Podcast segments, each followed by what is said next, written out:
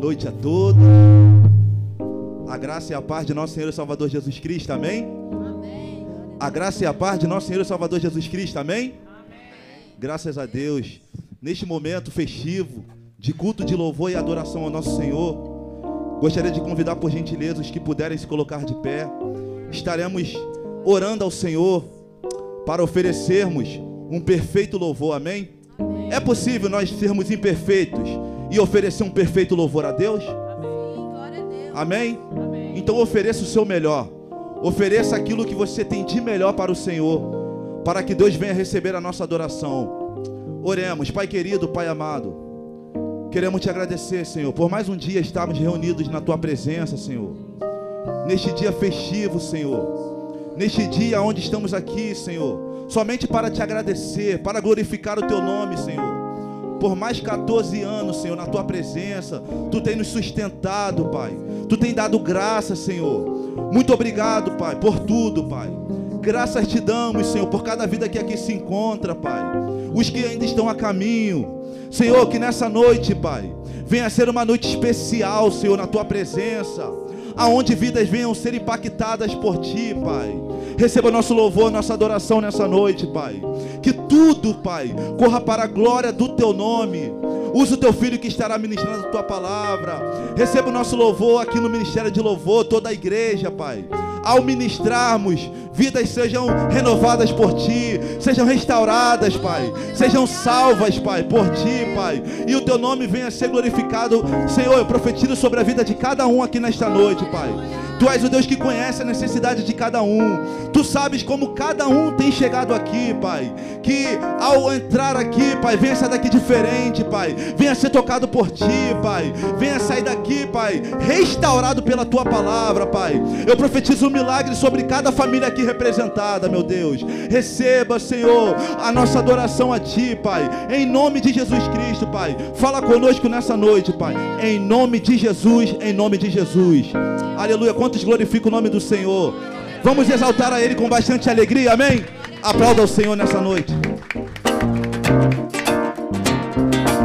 Com as palmas.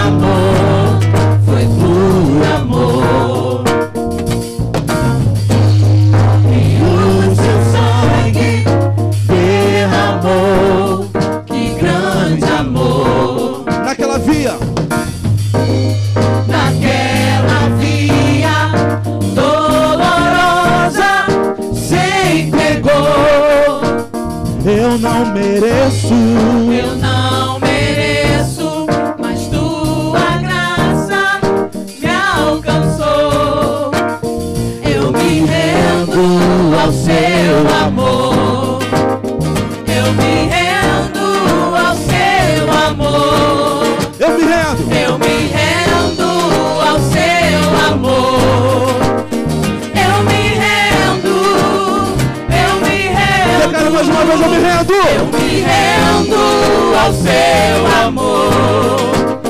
Eu me rendo ao seu amor. Eu me rendo. Me rendo ao seu amor. Eu me rendo.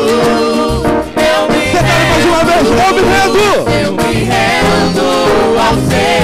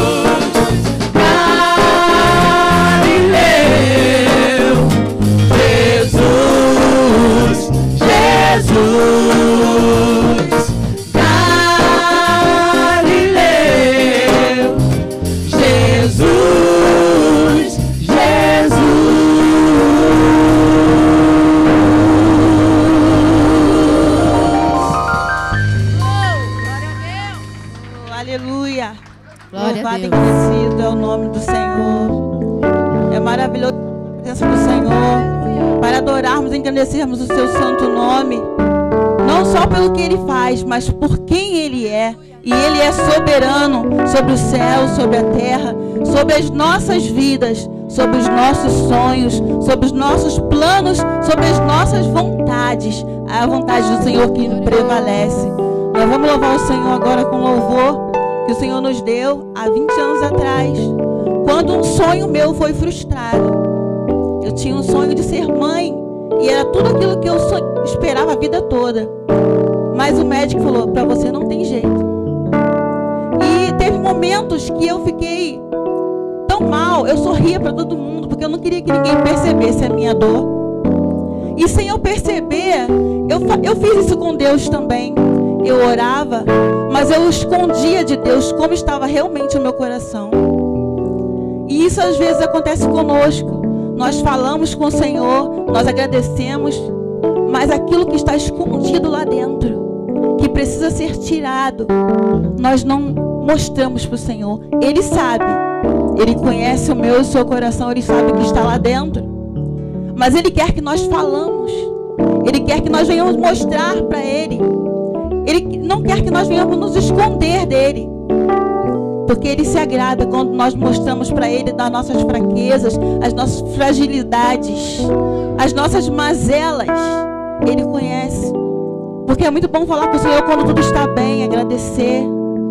Mas falar com o Senhor aquilo que está doendo lá dentro. Aquilo que está incomodando o seu coração. O meu foi uma enfermidade. O seu pode ser um, um, uma falta de perdão, uma mágoa, uma enfermidade. Algo que feriu e ficou guardado aí. Mas o Senhor quer que você, neste momento, você abra o seu coração, você se mostra para Ele, Senhor. Eu estou assim. Aqui dentro está assim, mas eu não quero ficar. Eu não quero sentir isso. Eu quero abrir meu coração para que o Senhor venha limpar e tirar tudo aquilo que não agrada a Ti, tudo aquilo que fere a minha alma. E o Senhor ele vai entrar e vai limpar e vai mudar tudo e vai mudar a tua história, assim como o Senhor mudou a minha. Eu queria tudo do meu jeito, mas planos do Senhor são maiores, são mais altos e são muito melhores que os nossos. Ele realizou o meu sonho muito melhor do que eu imaginava, aleluia. Eu creio que assim Ele quer fazer na nossa vida, na sua vida nesta noite, amém? Enquanto nós louvamos o Senhor, fala com o Senhor. Se existe alguma coisa dentro do teu coração que precisa ser tirado, que você prefere não tocar nesse assunto porque aproveita este momento que o Senhor está aqui, Ele quer te curar.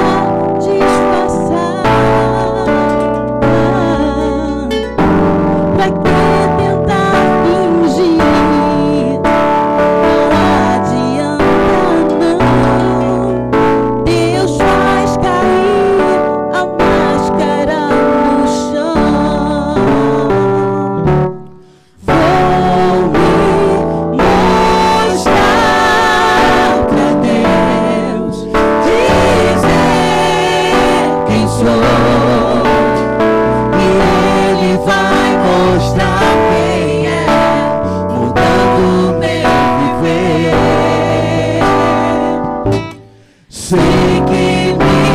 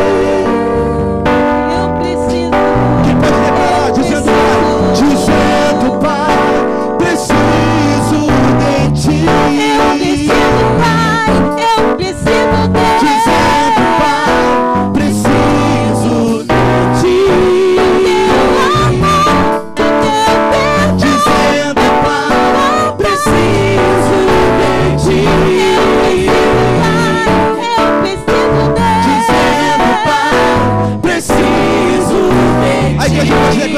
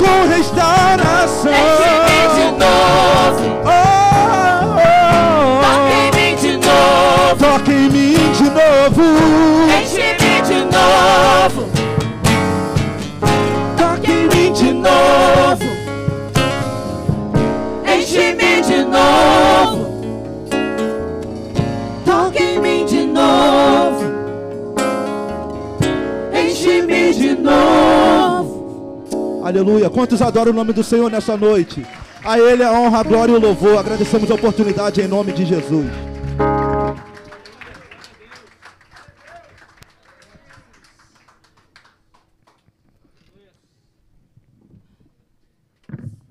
Aplauda bem forte ao Senhor Jesus, amém? Podem se assentar, queridos. Toda honra, toda glória seja dada ao nosso Rei, ao nosso Senhor, Criador dos céus e da terra. A Ele a glória, todo louvor, amém? Você pode dar mais uma linda salva de palmas a Jesus. Nós somos gratos a Deus, estamos felizes, alegres, em família, comemorando esses 14 anos nesse bairro tão querido, dentro dessa igreja tão querida e tão amável e tão, tão louvável. Nós queremos elogiar a noiva do Senhor nesta noite, amém? Queridos, antes de darmos continuidade à liturgia do culto, tem alguém que nos visita hoje pela primeira vez? Levanta assim a mão. Eu creio que não, estamos em família. Amém? Então cumprimente o irmão que está ao seu lado aí, um toque de antebraço nele. Diga quão bom é vê-lo, vê-la nesse lugar. Amém? Eu quero fazer uma, uma homenagem especial, agradecer a presença de uma boa parte aqui do presbitério da Igreja de Nova Vida da Tijuca. Quero começar agradecendo, vou pelo meu lado direito aqui, pastor Jackson. Deus abençoe a sua vida. Amém.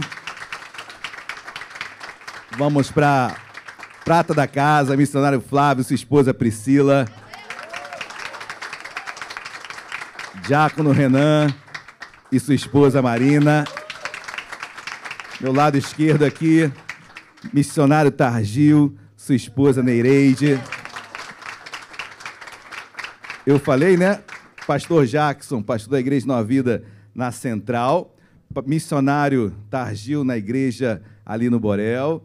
Do outro lado, ali, meu canto esquerdo, Macacos. Borel é, faz parte da minha família também, queridos. Macacos. Missionário Marcelo Gama e sua esposa Patrícia Gama. Igreja de Nova Vida ali em Benfica. Meus queridos, olha, tem, tem uma, uma ala boa aqui, né, queridos? Olha, missionário Carlos Eduardo, que a igreja receba com uma calorosa salva de palmas ao Senhor Jesus. Serve ao, no- ao lado do nosso bispo ali na sede. Que Deus abençoe a sua vida, amém? Pastor Anderson Moreno. Pastor ali na Nova Vida da Freguesia. Meu amado pastor Celso Ricardo dirigindo agora a Igreja Nova Vida no Alto da Boa Vista. Então, eu quero agradecer demais a presença de cada um, de vossas esposas, me perdoem, por favor. Amém. Quero agradecer a Deus pela vida de cada uma.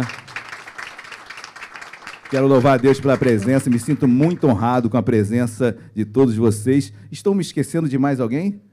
Tem algum aí escondido? Eu creio que não. E dentro de alguns instantes, meu querido pastor Rogério Barreto, que a igreja deu uma calorosa salva de palmas à vida desse homem de Deus, esse grande amigo. Quero agradecer pela sua presença, amém, pastor? Queridos, nesse momento de louvor a Deus, eu quero, nesse início, eh, nesse momento de dízimos ofertas, também elogiar a Deus com as nossas finanças. Abram, por gentileza, as vossas Bíblias. Rapidamente, lá na segunda carta do apóstolo Paulo à igreja em Corinto, lá no seu capítulo de número 8, passagem muito conhecida, capítulo 8, versículo 1 de 2 Coríntios. Nós sabemos que Paulo escreve, na verdade, quatro cartas à igreja de Corinto, duas se perderam, aprove a Deus que não, não chegassem às nossas mãos, mas duas aqui estão e elas nos bastam, graças a Deus. O capítulo 8, versículo 1 diz assim: Todos acharam? Amém? Amém, igreja? Tem alguém vivo aí? Glória a Deus. Oh, glória. Amém. Versículo 1 diz assim: Também, irmãos, vos fazemos conhecer a graça de Deus concedida às igrejas da Macedônia. Eu quero ficar um pouco nesse versículo 1, porque Paulo, escrevendo à igreja em Corinto, ele faz uma menção a uma graça recebida às igrejas da Macedônia. A Macedônia fica no norte da Grécia. E ali no norte da Grécia, algumas igrejas, Paulo exalta-as, dizendo, deixando bem claro, deixando bem claro, um louvor que elas receberam, uma graça que elas receberam. Aí naquela parte da Macedônia, norte da Grécia, tem a Liberéia, Tessalônica, Filipos. Então ali aquelas igrejas receberam uma graça. E essa graça, queridos, foi de se associar a Paulo. Foi de ofertar, de dizimar, de se associar à obra missionária de Paulo. Aquelas igrejas não deixaram Paulo sozinho. E Paulo, de uma forma muito, muito grata e interessante, que ele vai falar isso à igreja em Corinto, uma igreja que no capítulo 9 Paulo elogia, porque a igreja de Corinto. Falamos tantos aspectos é, difíceis, dificultosos que havia dentro daquela igreja, divisão, é, apesar de todos os dons eles serem manifestados, mas era uma igreja dividida, uma igreja de pecados assim da ordem moral muito, muito agravantes, mas era uma igreja que se associava. É uma igreja que Paulo elogia no capítulo 9, dizendo: olha, quanto a vós, quanto a esse respeito, quanto a se associar, não preciso nem falar muito, porque era uma igreja que se associava. Mas o interessante, queridos, que quando Paulo vai escrever, e eu peço agora aos amados que se reportem, deem um pulo, por gentileza, a carta aos Filipenses, capítulo 4, Paulo não se esquece disso. Paulo que diz à igreja em Corinto que as igrejas da Macedônia agraciaram ele, ofertando e dizimando. Quando Paulo vai escrever a Filipos, ele não deixa de, de, de, de é, como eu posso dizer, de deixar bem claro isso, a sua alegria com a igreja de Filipos. Gratidão. Olha o que Paulo diz no capítulo 4, versículo 13. E sabeis também vós, ó Filipenses, lembra do norte da Grécia, lembra que Filipos, ali na Macedônia, eu sabeis vós, ó Filipenses, que no início do evangelho, quando parti da Macedônia, nenhuma igreja se associou comigo no tocante a dar e receber, senão unicamente vós outros. Paulo não se esqueceu da igreja em Filipos. Paulo, que exalta esta igreja, dizendo a Corinto que ela se associou a ele, quando Paulo vai escrever a carta a Filipos, aos filipenses, ele deixa bem claro: olha, não me esqueço de vós, porque no início do meu chamado, da minha caminhada, vocês se associaram a mim, enquanto ninguém se associou a Paulo, mas a igreja de Filipos se associou a ele. Aí quando eu leio o versículo 19, ele toma uma conotação muito mais ampla, muito mais significativa. O versículo 19 diz: E o meu Deus, segundo a sua riqueza em glória, há de suprir em Cristo Jesus cada uma de vossas necessidades. Paulo, grato à igreja em Filipos, ele deixa uma recompensa, aquela graça que ela recebera, que foi de ofertar de dizimar. Nenhuma necessidade que aquela igreja iria passar ou estivesse passando seria esquecida por Deus. Deus supriria cada uma das necessidades das igrejas ali em Filipos. Amém, igreja? Deus se agrada quando encontra um coração voluntário, um coração sensibilizado. Deus abençoa, Deus supre as nossas necessidades. Saiba que Deus conhece os nossos corações. Amém, meus amados? E nesses 14 anos, nós queremos nos associar a esta obra. Nós queremos mais ainda nos associarmos a ela, declararmos que somos gratos. A Igreja de Isabel é grata a cada um de vocês. que hoje se encontram aqui nesta poltrona, sentados nela, onde muitos já passaram. Eu poderia falar é, do meu querido Marcelo Gama, que já esteve aqui sentado, poderia falar do Anderson, do Carlos Eduardo, do Cadu, do meu amigo Cadu, irmãos que saíram desta igreja e hoje estão dirigindo outras igrejas, igrejas, mas estiveram aqui. Então, queridos, essa gratidão que quando Paulo escreve a Filipos, eu quero rememorá-la para a igreja de Vila Isabel. Não estou escrevendo nada, nem ousaria escrever, inspiração só de Deus, mas me torno grato a cada um de vocês por fazerem desses 14 anos anos frutíferos, anos abençoados. E eu tenho certeza que as vossas necessidades estão sendo supridas em Cristo Jesus. Deus não fala de caprichos. Deus pode, sim. Eu tenho certeza que cada um quer também e deseja ver alguns caprichos serem, serem é, supridos, satisfeitos, claro.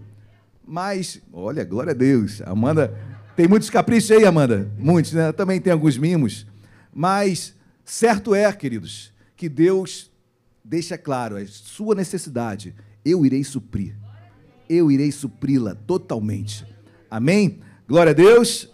Eu quero, deixa eu ver se eu acho, eu quero nesse momento, queridos, eu tinha separado isso aqui e eu quero trazer aos amados irmãos, como é uma noite de gratidão, como é noite de louvor a Deus, como é noite onde é, você, Vila Isabel, foi agraciado por Deus, parafraseando Paulo à igreja em Corinto, na segunda carta aos Coríntios, capítulo 8, como você, Isabel, foi agraciada em se associar a esta obra, eu quero louvar a Deus por algumas vidas aqui que não estão aqui, mas alguns talvez conheçam. Eu quero louvar a Deus pela vida do Manuel Lúcio Silva Neto.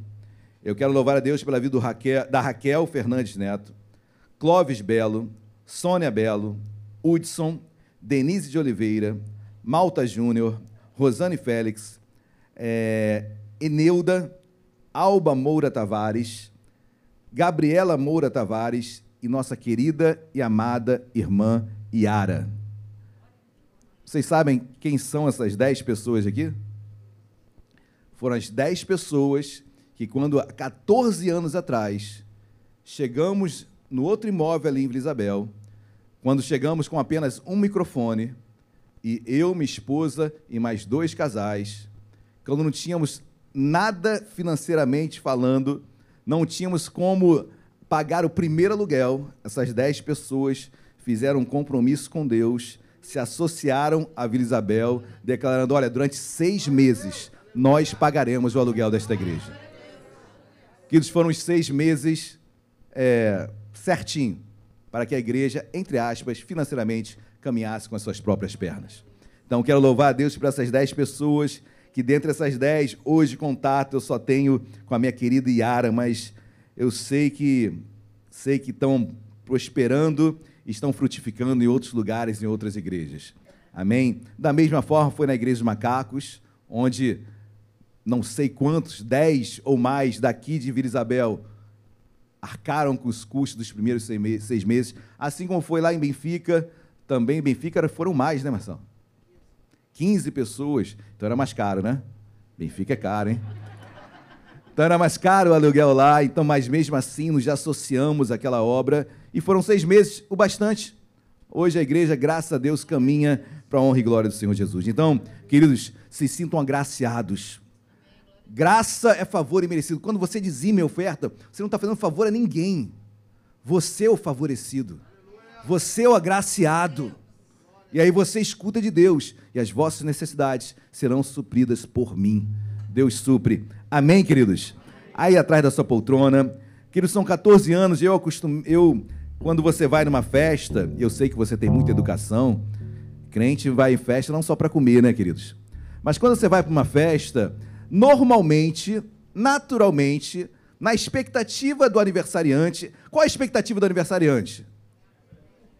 É o quê? Presente, né, queridos? Então, a minha oração é para que Deus toque no seu coração que você venha presentear essa igreja que tem confortado tantas vidas, tem abençoado tantas vidas e que Deus supra as suas necessidades em nome de Jesus. Amém e amém. Amém? Separe com calma. Isso, me dá um envelope aqui, por favor. Vamos. Obrigado, Diácono. Vamos orar, vamos colocar de pé. Antes de você colocar o seu dízimo, a sua oferta, vamos orar por, por esse envelope. Deus amado, nós queremos te agradecer, te louvar, Jesus, porque tudo que temos, tudo que somos vem de ti. E tudo que há em nós bendiz o teu santo nome, Deus. Onde nós estaríamos agora, Senhor, só tu tens as palavras de vida eterna. 14 anos, quantas pessoas passaram por aqui?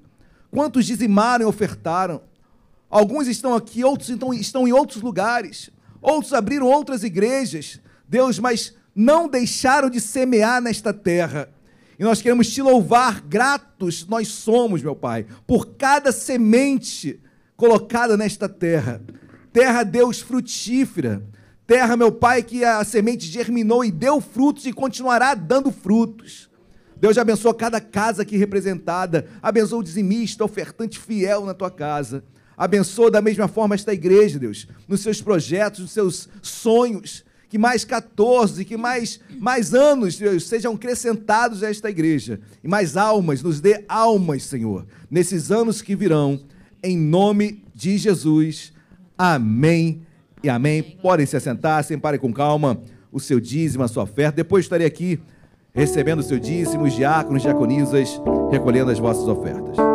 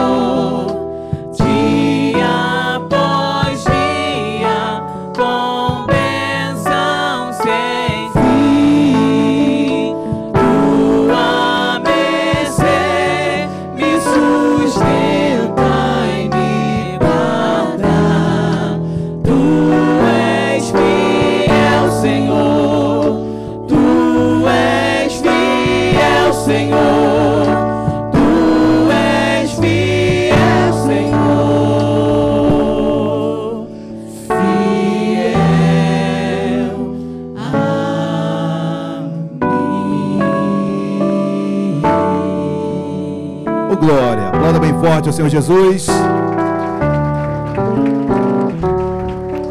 Eu demorei, vocês tiveram que entrar na segunda estrofe. Sempre é difícil a segunda estrofe, né? Eu vi que só o Aleph levou, hein?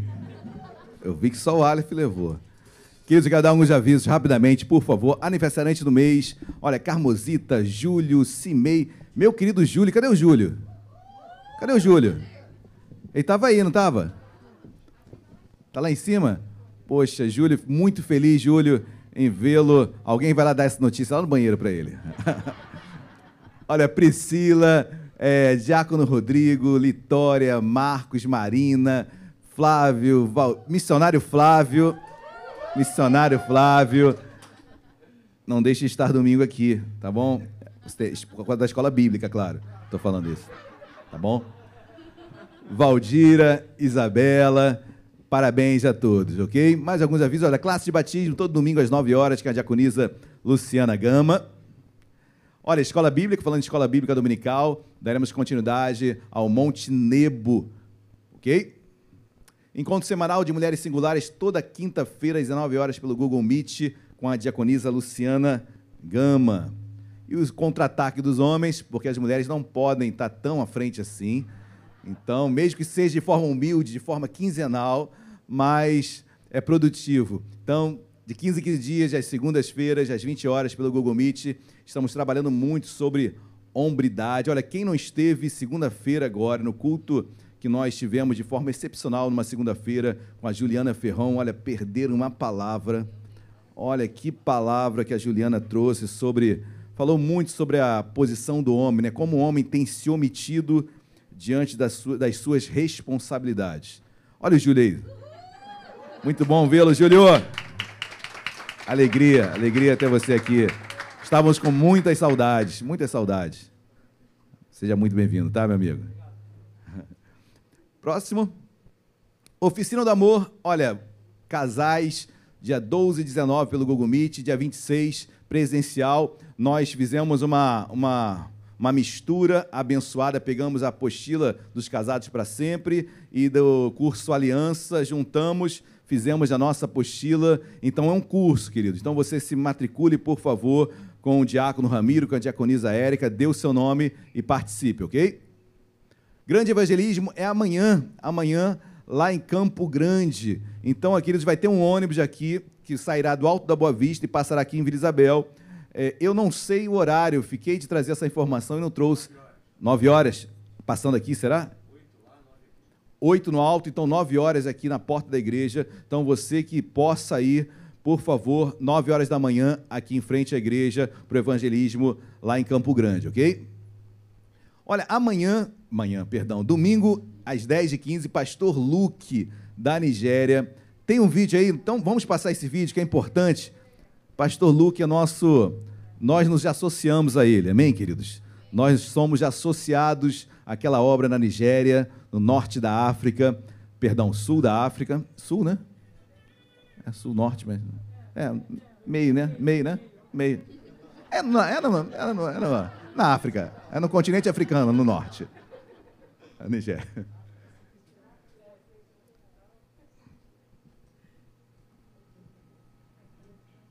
Gente sabe que o norte da África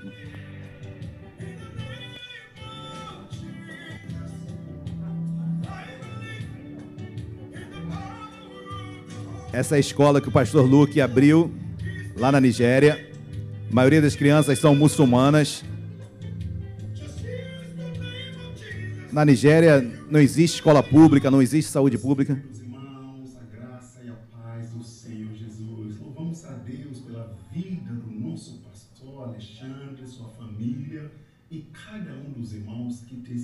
Bênção em nossas vidas.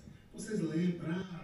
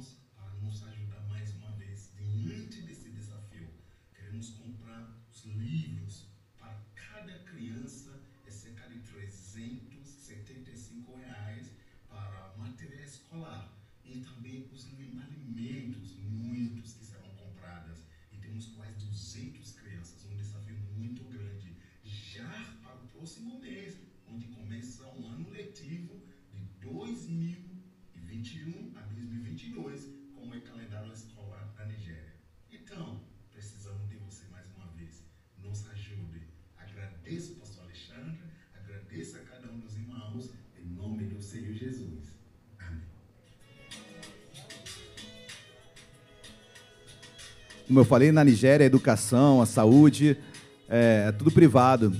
Então, o pastor Luca ele abriu uma escola, abriu um posto de saúde e agora abriu uma padaria, tudo de forma gratuita para a comunidade ali ao redor. Então, se você puder, queridos, queridos, nós sempre abençoamos esse ministério. Pastor Luke, é, eu tenho uma admiração imensa por ele, pelo que Deus faz através da vida dele. Pode tirar, por favor? Pelo que Deus tem feito na vida dele ali na Nigéria. Então, o valor do kit escolar é 375 reais. Pastor, eu não tenho esse valor. Tudo bem, sem problema algum, mas será que nós não temos 100, não temos 50 reais? Não importa o quanto. Então, nós queremos, domingo pela manhã, é, além da, da oferta que a igreja dará para ele, como dar para todos os convidados, nós queremos é, presenteá-lo além. Nós queremos, mais uma vez, nos associar a esta obra, agora em relação aos kits escolares. Então, se você puder, traz um extra, que eu tenho certeza que Deus abençoará a sua vida. Amém? Essa obra é linda e nós amamos o pastor Luke. E eu me lembro quando ele esteve aqui pela primeira vez, aquela van, queridos, aquele valor foram 25 mil reais. Nós tínhamos em conta 25 mil reais para comprar uma van para a igreja. Nós queríamos uma van, começou com uma Kombi. Aí teve irmão, o irmão falou assim: Pastor, Kombi é pouco, pastor. Vamos uma van, tá bom, vamos uma van. E começou a juntar. Nós estávamos juntando isso há uns cinco anos. E aí o pastor Luke, quem é mais antigo aqui? Pastor Anderson, é, o missionário Carlos Eduardo também estavam aqui, missionário Marcelo também estava, é, missionário Flávio, Renan ainda não, né?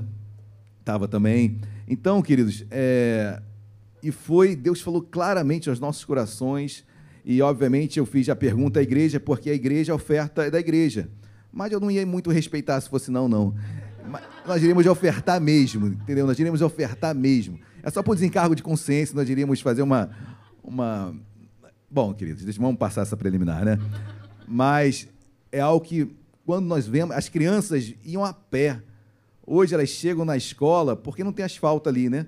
Hoje elas chegam na escola com tênis branquinho, branquinho, porque elas vão de van, com ar-condicionado, televisão na van. Aquilo que nós sonhávamos para cá, queridos, a gente não precisa disso, falando sério. Vamos falar sério, é muito capricho. Vila Isabel não precisa disso. Então, quando aparece um projeto desse, é impossível você não se associar. Então, nós nos alegramos demais. Domingo, não percam. Ah, o pastor fez um pedido especial também. Eu sei que muitos têm roupas, é, trajes é, africanos, porque ele sempre, quando vem aqui, vende. Então, ele pediu para que todos viessem a caráter. Então eu virei, então eu já vou ser logo o primeiro cobaia, então já estarei de roupa, então para incentivá-los, influ... agora está muito em voga isso, né? O influencer, né? O influenciador. Então quero influenciar vocês a virem também de roupa. Pastor, não tem essa roupa. Olha, não é muito difícil. É, é um traje que não é muito é discreto, é um traje discreto. Você pega um, pega uma roupa assim um pouquinho colorida sua de casa e venha, venha. Mas eu tenho, nós temos aqui uns 10, umas 10 roupas também, nós podemos é, compartilhar com alguns irmãos. Mas se você tem em casa, venha sim a caráter, porque faremos uma festa linda aqui, e, em louvor a Deus e por esse projeto lindo na vida do pastor Luke, ok? E à noite, pastor Arilton, da igreja Reviver, todo, vai ser domingo agora, às 19 horas. Venham, tragam convidados, ok? E agora, Agora, não tem mais algum aviso aí, Amanda, para ser dado? Acabaram os avisos?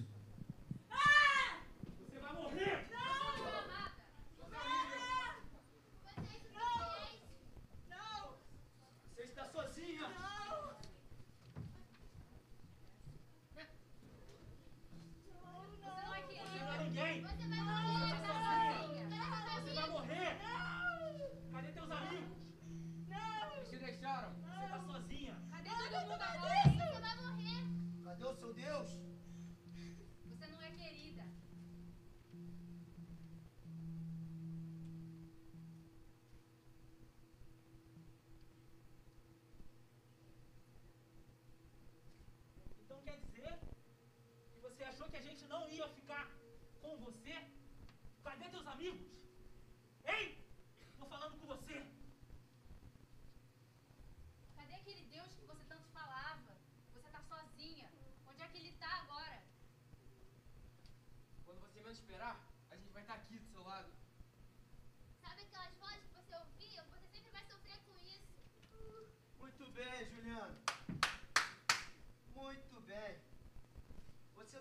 é que eu fico feliz.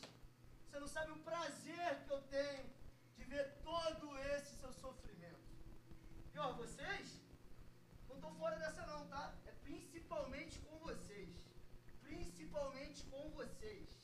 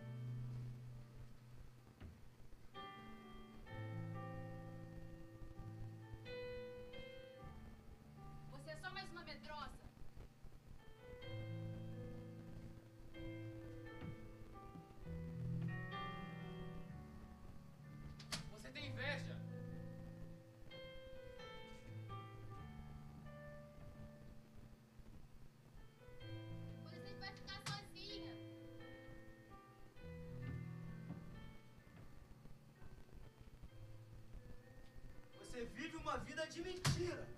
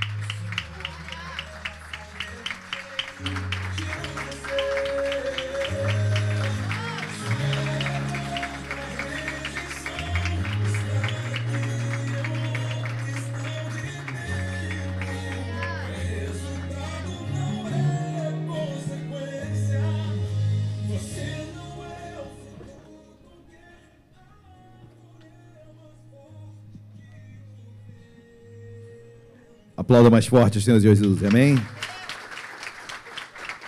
Glórias a Deus, glórias a Deus. É uma forma lúdica de deixar claro o que o diabo faz e o que Deus transforma. Glória a Deus, amém?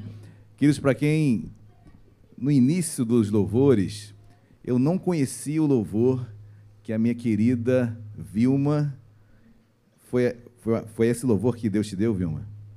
Louvor lindo, lindo, lindo. Ali estão os frutos, olha.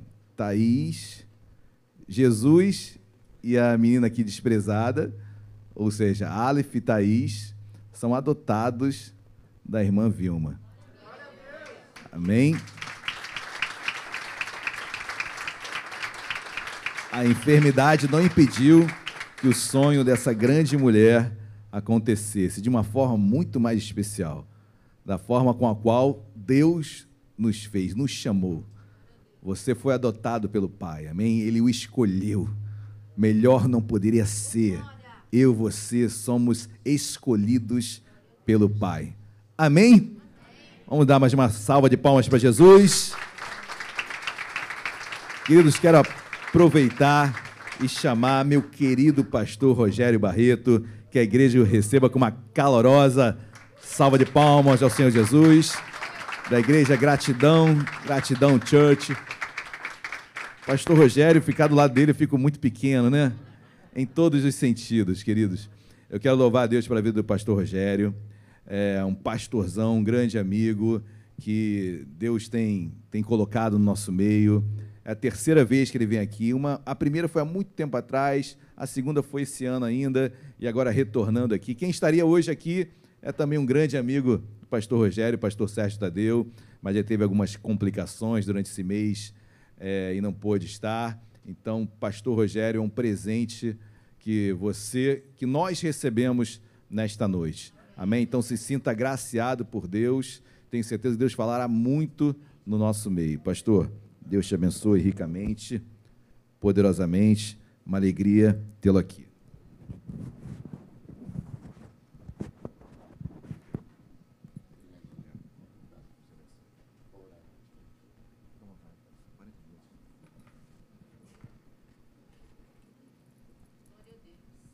Meus irmãos, graça e paz da parte de Jesus a todos.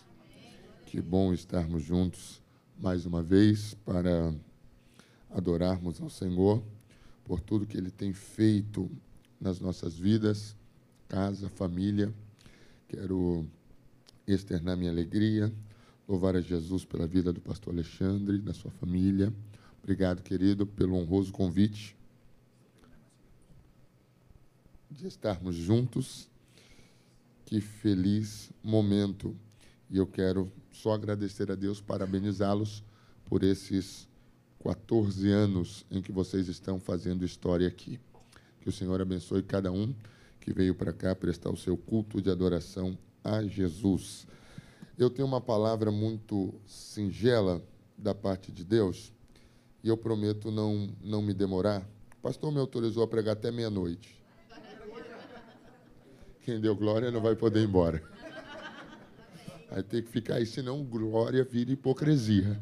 Se você adorou, é porque você gostou da ideia. Feliz em ver o pastor Celso. Deus te abençoe. O senhor está mais jovem que a última vez que lhe vi. Os dias não estão passando para o senhor, não. Livro do Gênesis, capítulo de número 2. Deixa eu ler uma palavra singela para deixar no altar para a sua vida. Eu quero profetizar nesses 14 anos. Tantas coisas aconteceram aqui ao longo desses 14 anos, e eu tenho certeza que tudo que aconteceu foi propósito de Deus. Gênesis capítulo 2, essa água aqui é? Gênesis capítulo 2, verso de número 8.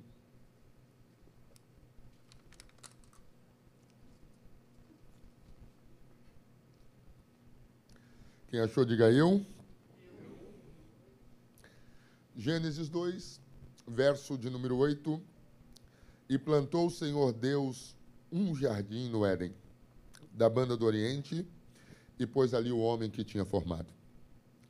E plantou o Senhor Deus um jardim no Éden, da banda do Oriente, e pôs ali o homem que tinha formado. Obrigado. Os que podem glorificar a Jesus, o faça. Eu estava pedindo a Deus uma palavra para esta noite, tendo em visto a grande responsabilidade desse culto. E o Espírito de Deus ministrou no meu coração o texto que nós acabamos de ler. Sem dúvida, a maioria das pessoas que aqui estão, se não todas, já se relacionaram com o livro do Gênesis, especificamente capítulo 1, 2, 3. Acredito que essa é uma curiosidade que nós temos assim que aceitamos a fé. Para os que aceitaram a fé em dado momento da vida, você acaba procurando saber de onde veio, como as coisas aconteceram, o que é que Deus fez, e aí a gente acaba se inteirando do capítulo 1, capítulo 2, especificamente até o capítulo 3 e 4, sobre a origem de todas as coisas. E eu comecei a ler esse texto, eu já estou alguns dias hum, lendo e meditando nessa passagem bíblica de Gênesis 1, 2, 3, e eu vi Deus plantando um jardim. Vale a pena salientar isso, porque o jardim, o jardim é um presente a alguém. Deus coloca ali o homem que havia formado.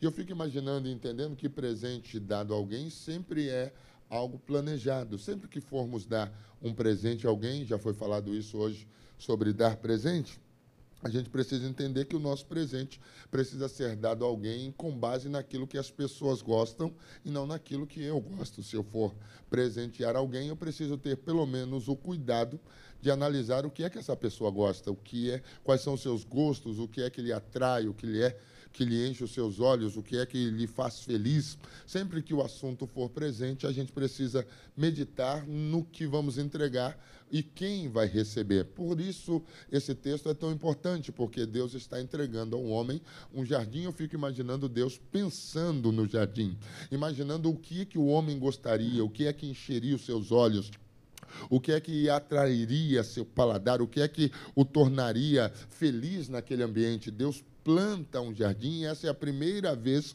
no livro do Gênesis que Deus coloca as mãos em alguma coisa. Até então ele vem falando e as coisas vêm acontecendo, mas quando chega no jardim, Deus para tudo e ele mesmo vai plantar o jardim. Isso indica uma ação. E a proposta de Deus ao plantar o jardim é agradar quem vai receber. Então você precisa ter em mente que sempre que você for fazer algo por alguém, isso tem mais a ver com alguém do que propriamente com você. Por exemplo, se você for oferecer um jantar a alguém, nós não podemos oferecer um jantar a alguém com base naquilo que eu gosto, porque você corre o risco enorme de decepcionar o seu convidado. Você precisa oferecer algo com base naquilo que ele gosta. O dia que você sentir de Deus de convidar o pastor Rogério para um jantar, saiba que eu gosto muito de carne. Isso é muito de Deus e você não vai errar se fizer uma refeição com base em proteína de carne de boi. Então você precisa entender que dar alguma coisa a alguém tem mais a ver com agradar quem vai receber do que propriamente o esforço que você vai fazer para que isso aconteça. E por que isso é importante? É importante porque Deus plantou um jardim. E se um dia você tiver a oportunidade de conversar com Deus, e se Deus for um pouquinho parecido conosco, quando você vai falar, por exemplo, com um pastor que plantou uma igreja, aí você vai lá e diz, pastor, como é que isso aconteceu? Primeira fala do pastor, quando eu cheguei aqui não tinha nada disso. Quando eu cheguei aqui, irmão, isso aqui era um caos, era um mausoléu, era um barracão, era uma favela, era uma quebrada, era uma rua ruim. Se você for falar com qualquer pastor que implantou uma igreja, vai dizer, irmão, quando eu entrei no ambiente onde eu estou, ele era horrível. E se Deus for um pouquinho parecido conosco, conosco. Se você for conversar com ele sobre o jardim, a primeira fala de Deus é: quando eu cheguei aqui, era sem forma e vazio. Havia trevas sobre a face do abismo e o espírito pairava. Mas quando eu olhei aquele cenário, a primeira coisa que nasceu em mim é: eu posso transformar esse caos que eu estou vendo em um belo e frutuoso jardim. Eu posso transformar o caos que eu estou vendo em um ambiente de tranquilidade. Eu posso transformar o caos que eu estou vendo em um ambiente, aleluia, bonito, belo, agradável, atrativo. Porque Deus não tem problema de lidar com o caos, porque a habilidade em transformar. Caos em jardins, partido de Deus é enorme. Se você um dia tiver a oportunidade de falar com ele exatamente sobre isso, ele vai dizer: Meu filho, quando eu cheguei não tinha nada, e é por isso que eu gostei, porque eu tenho uma habilidade enorme de transformar o nada em tudo, em transformar caos em jardim, em transformar, aleluia, lugares desprezados, abandonados, aleluia, em um ambiente de salvação de vidas. Eu tenho poder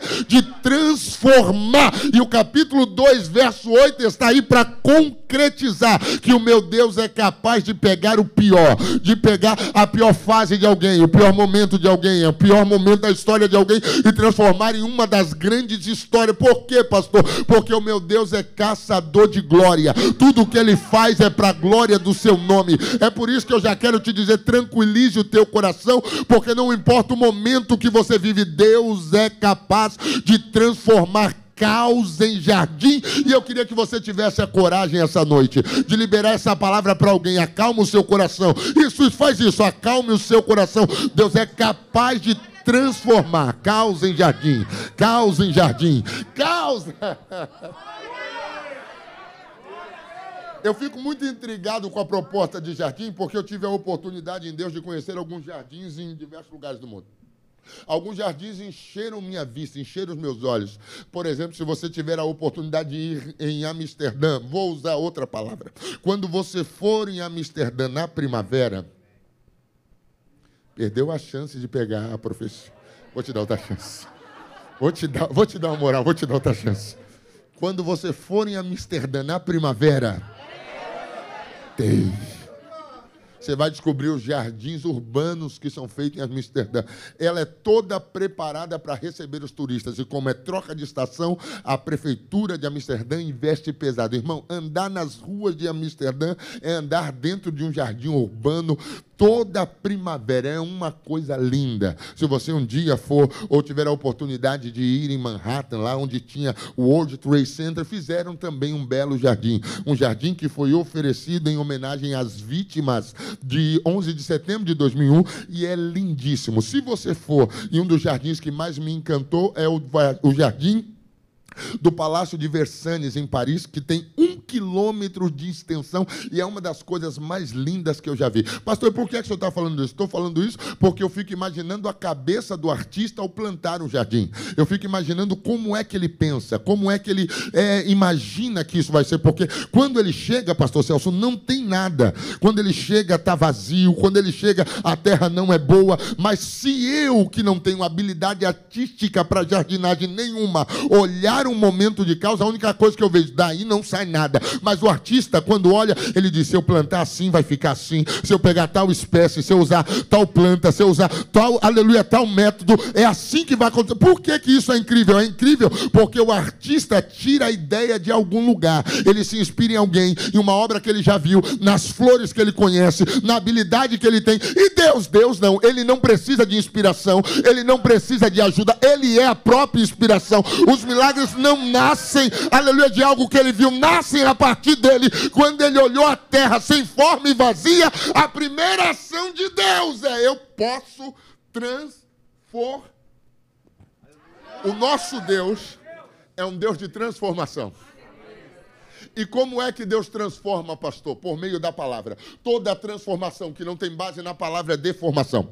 Toda transformação que não tem base na palavra tem prazo de validade. Toda transformação que não tem base na palavra começa com prazo para terminar. Agora, transformações que nascem da palavra, aleluia, ela tem até começo, mas a gente nem sabe onde é que vai parar, porque é como, aleluia, a luz da aurora, vai todo dia sendo aperfeiçoado. É assim que Deus transforma. E aí eu tenho uma palavra de Deus para essa noite. Há uma palavra liberada acerca da sua vida. Vou dizer de novo: há uma palavra liberada acerca da sua vida. E toda vez que Deus olhar algo em você que não está de acordo, a primeira palavra é: posso transformar.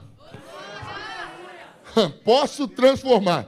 E como é que Deus transforma? A primeira ação de Deus, em Gênesis 1, disse Deus: haja. E o que houve, pastor? Houve. Não há uma discussão. Não há um, um, um porquê.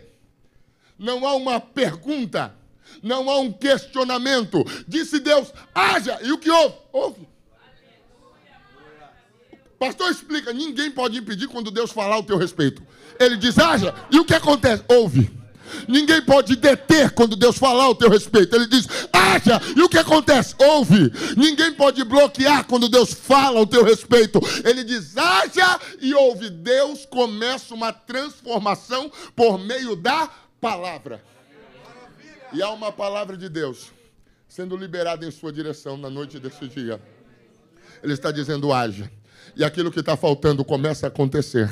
Ele está dizendo haja, e aquilo que não tem começa a aparecer. Ele diz haja, e prime o primeiro haja de Deus é haja luz. Por quê, pastor? Porque Deus primeiro precisa expor, para depois transformar. Nós, quando expomos alguma coisa, o expomos às vezes para envergonhar, mas quando Deus expõe, é para tratar. Eu fico imaginando Deus olhando para a terra e a primeira palavra é haja luz, e a luz aparece e começa a aparecer os problemas problemas. Por que é, pastor, que Deus expõe? Para envergonhar? Não, para tratar. Você precisa entender que você está em um processo de tratamento de Deus. E toda vez que Ele expor, é para que Ele transforme a realidade em que você está inserido na realidade que, que Ele quer que você esteja inserido. E é por isso que Ele começa o processo falando: haja luz, ouve luz, haja luz e ouve luz, haja luz e houve luz. E quando a luz aparece, Deus começa a observar onde é que ele tem que tratar algumas coisas.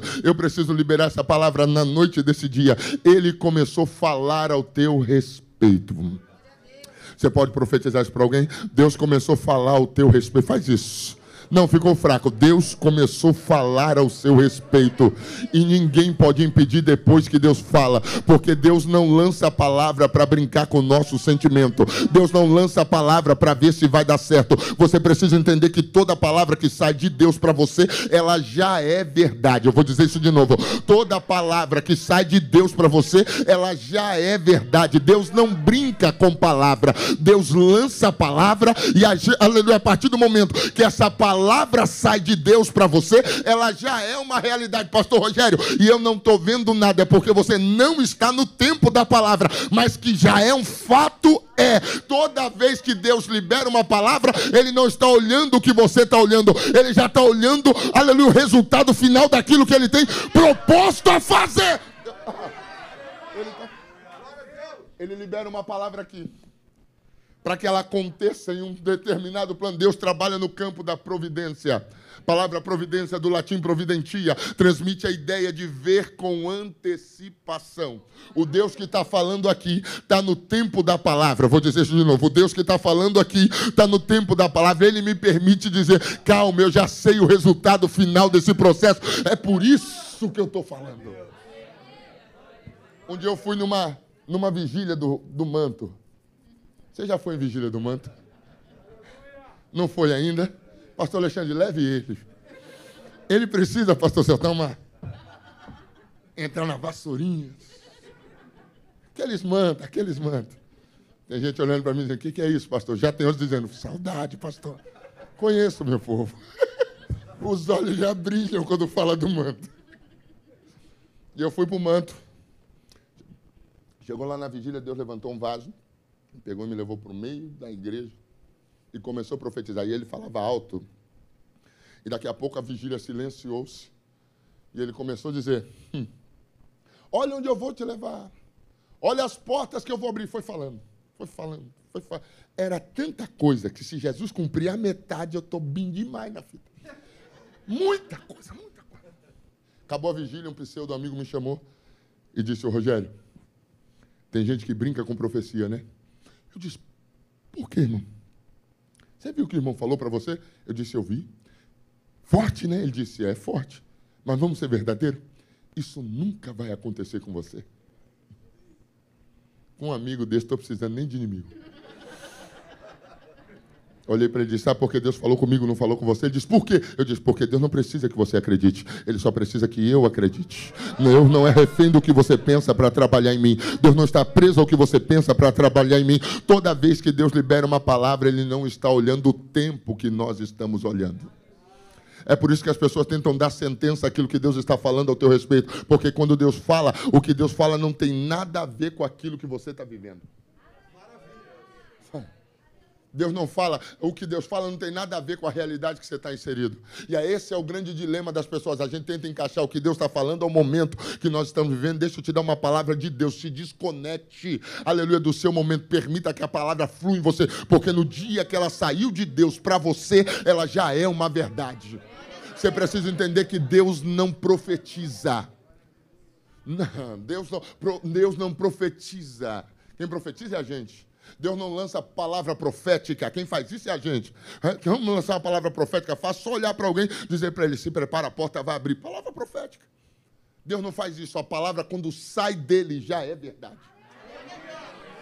Deus não profetiza para ver se vai dar certo. Deus, quando libera, já sabe o resultado final. E eu preciso ser boca de Deus. Se prepare, porque a palavra que Deus falou ao teu respeito continua de pé. Ele está te transportando ao tempo dessa palavra. Calma o teu coração. Deus não estava equivocado nem brincando com os teus sentimentos. Quando Deus olhou para você e liberou uma palavra, ele já viu a realidade dessa palavra. É por isso que ele está te transportando ao momento exato dessa palavra. Você não consegue dimensionar a palavra. Se eu conseguir. Pastor Alexandre, 14 anos depois, senhor imaginaria que a gente já está aqui? Conseguiria olhar o que você está olhando?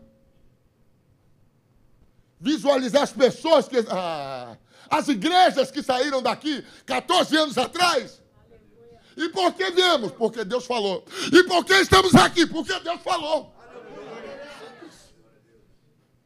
Não existe uma habilidade em nós que faça as coisas acontecerem. Ele fala.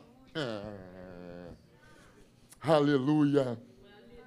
Deus vai transformar a sua vida por meio da palavra vai transformar a tua realidade por meio da palavra, vai transformar a tua casa por meio da palavra, vai transformar os teus filhos por meio da palavra, vai transformar o teu casamento por meio da palavra, vai transformar a tua vida por meio da palavra, vai transformar a tua igreja por meio da palavra, vai transformar teu ministério por meio da vai transformar.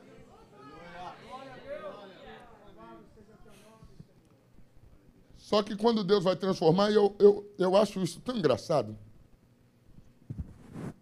Porque Deus fez o mundo em sete dias. Quantos dias? Quantos?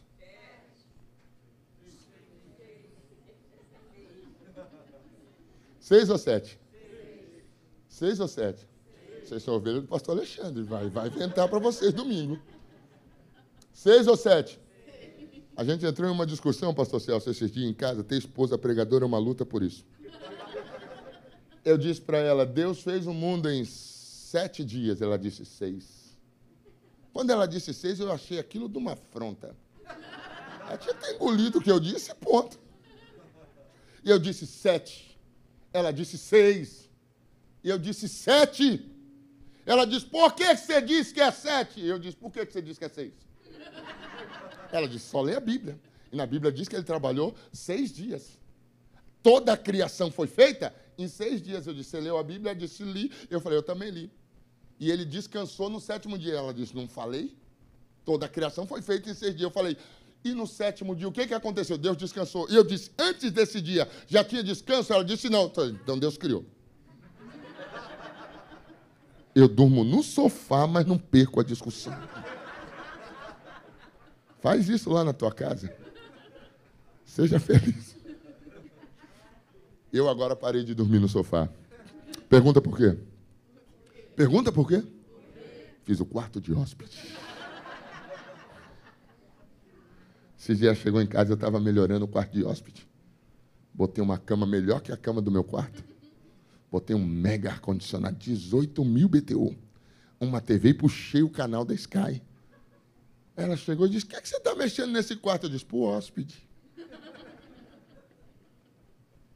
Quantos dias? Seis. Fechamos em seis. Mas vamos lá. Deus não podia ter feito esse negócio todo aí em cinco dias? Sim ou não? Sim ou não?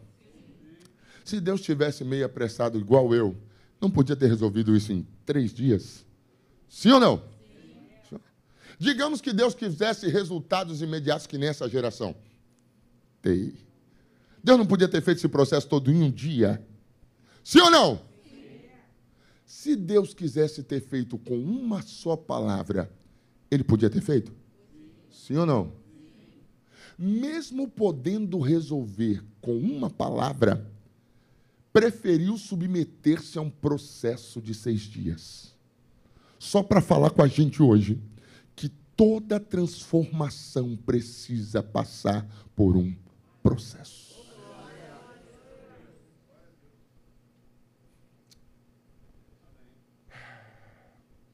Dá uma olhadinha para alguém e diz: tem paciência comigo, eu estou no processo. Eu sou chato, mas estou no processo. Eu sou complicado, mas estou no processo.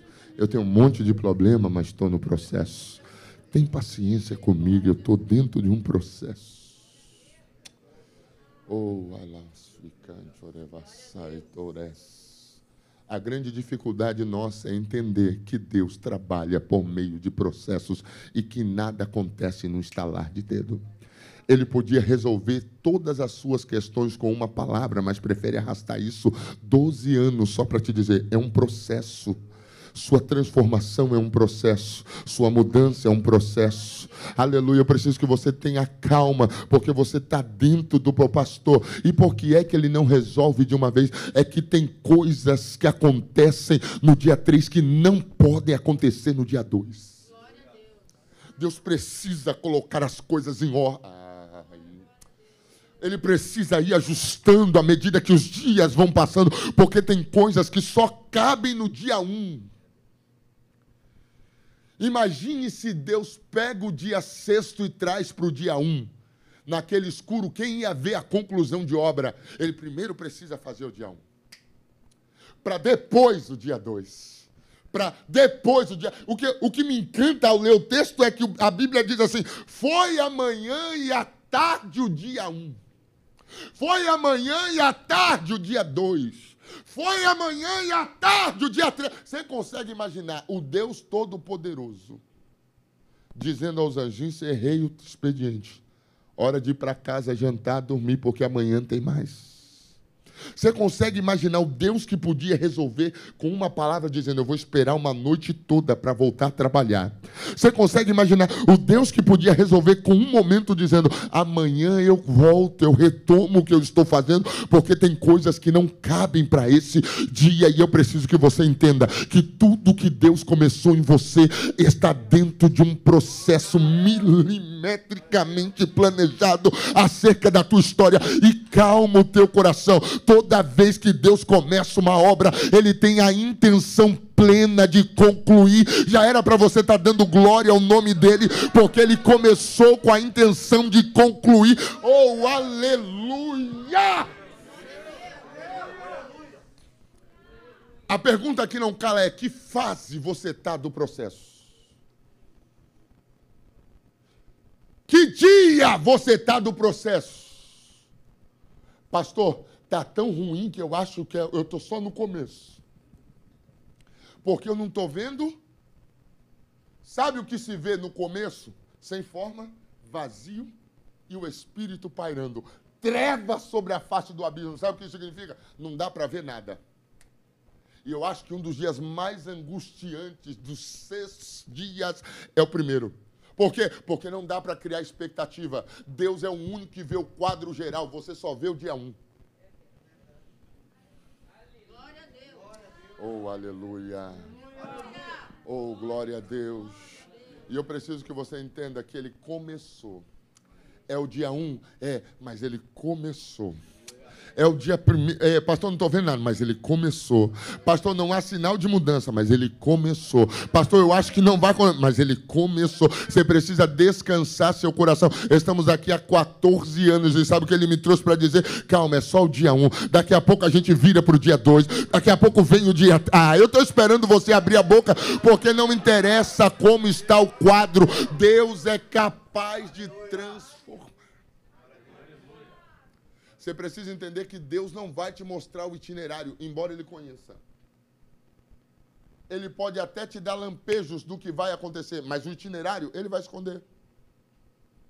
Um dia um garoto foi dormir, levantou, chamou os irmãos e disse: Ouça esse sonho que sonhei. Hum. Ouça o sonho que sonhei. Eu acho que um dos grandes erros de José foi contar o sonho para os irmãos, porque contar sonho para quem não sonha é uma tragédia. Você já contou sonho para quem não sonha? Eu cometi esse equívoco inúmeras vezes. E a única coisa que ele vê do meu sonho são os pontos negativos. Porque todo sonho tem, nenhum sonho vai de vento em pouco. Você vê, você tem lampejos do projeto. E aí você começa a contar. Aí alguém vê, não dá certo por isso, não dá certo por isso, não dá certo. Contar o sonho para quem não sonha é uma tragédia.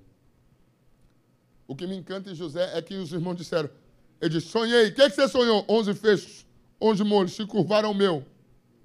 Os irmãos dizem, por acaso a gente vai servir você? É isso que você está dizendo? Aí José vai embora. Dorme, acorda no outro dia, senta na mesa e conta de novo o sonho. E diz, ouça esse sonho que sonhei. O que me encanta em José é isso.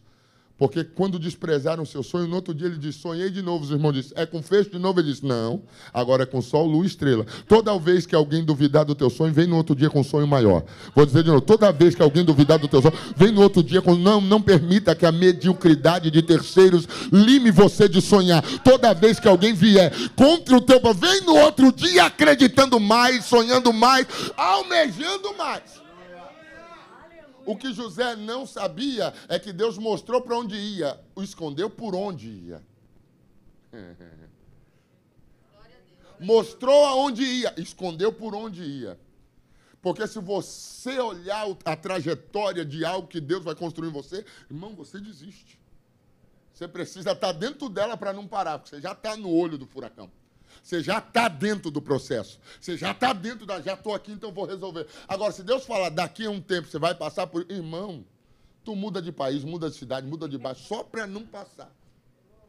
Aí tem que ir o peixe, pegar você, que nem está fazendo, te jogando para outro lado.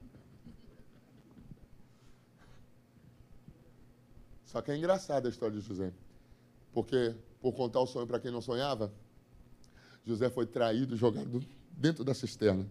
Por contar o sonho para quem não sonhava, foi tirado da cisterna e vendido como escravo. Por contar o sonho para quem não sonhava, ele acabou escravo na casa de Potifar. Por contar o sonho para quem não sonhava, acabou sendo caluniado e preso. Por contar o sonho para quem não sonhava, conheceu o copeiro. Por contar o sonho para quem não sonhava, o copeiro lhe apresentou o faraó, que lhe apresentou o trono. Eu só estou tentando te dizer que José passou 13 anos dando errado para chegar no lugar certo. Eu vou dizer isso de novo. José passou 13 anos dando errado para chegar no Não é porque a, o momento que você vive não tem cara de projeto projeto que Deus está equivocado. Ele continua dentro do processo. Não, pastor, que eu estou vivendo não tem cara de projeto. Não, Deus não está equivocado. Ele continua dentro do processo. Você precisa passar as etapas de maneira que o nome do Senhor seja glorificado naquilo que Ele está fazendo. Ah, eu vou ficar falando isso o resto da noite até alguém abrir a boca comigo. Você precisa passar as etapas de maneira que o nome do Senhor seja glorificado glorificado. Quer, quer contar acerca do dia 2? Tem que vir do dia 1. Um. Quer contar acerca do dia 3? Tem que vir do dia 2. Quem não passa as etapas não conta história. Alguém vai dizer, olha lá, já está no dia 3. O que ele não sabe é que você veio do dia 1 um, e 2. Você está trazendo uma história de, de feitos de Deus. Por quê, pastor? Porque quando ele olhou para você não tinha nada. Quem era você? Vamos ouvir o seu testemunho um minuto. Dez minutinhos que a gente ouviu aqui. Gente, nem. Sabe aquelas pessoas que contam um testemunho para você? E você fica olhando aquele cara contar. Esse dia chegou um irmão na igreja e ele começou a contar uma cara de coitado. Ele começou a contar e eu fui olhando e falei, cara, esse cara já fez tudo isso. Era assim ele. Porque eu não conseguia ver o que ele estava falando na pessoa que eu conhecia. Qual o nome disso, pastor? Tratar de Deus. Oh, aleluia. É pegar o pior de nós e transformar no melhor de nós. É extrair do pior da nossa realidade, do pior da nossa fase, do pior do nosso momento, o melhor da nossa vida. Essa habilidade só está. Eu, tô- eu queria que você tivesse a coragem essa noite de glorificá-lo, porque quem era você? Ó, quem você é hoje? Eu vou dizer de novo: quem era você? Ó, quem você é? É por isso que você precisa crer na transformação do teu filho. Ele já transformou você. Quem era você? Ó, quem você é hoje? Dá para crer na transformação do filho. Quem era você? Ó, quem você é? Dá para crer na transformação do esposo. Quem era você? Ó, quem você é? Dá para crer na transformação da esposa, porque Deus transformou você. Você é a propaganda viva de que o céu é capaz de pegar o pior. Ah, se você.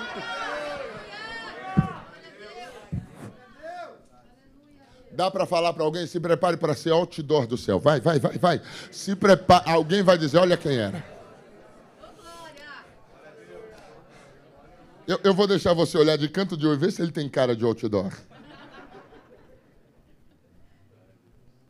Sabe qual é a proposta de um outdoor?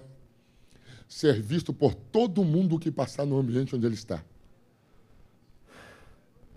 A proposta de ler o outdoor, ela precisa ser estabilizada em todo mundo que trabalha com isso. Porque quem vier de carro, assim como quem vier de bicicleta, assim como quem vier andando, ele precisa olhar e ver: olha ali. É isso que Deus está fazendo. Será impossível passar por você e não perceber que alguma coisa aconteceu.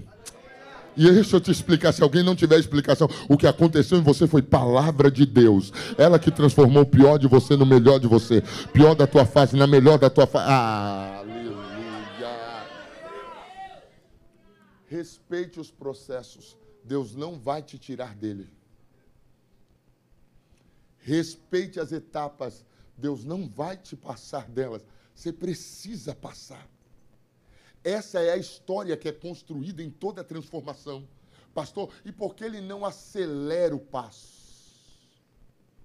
Por que, que ele não põe potência nisso aí que ele está fazendo? Por quê, pastor? Porque você precisa aproveitar cada etapa.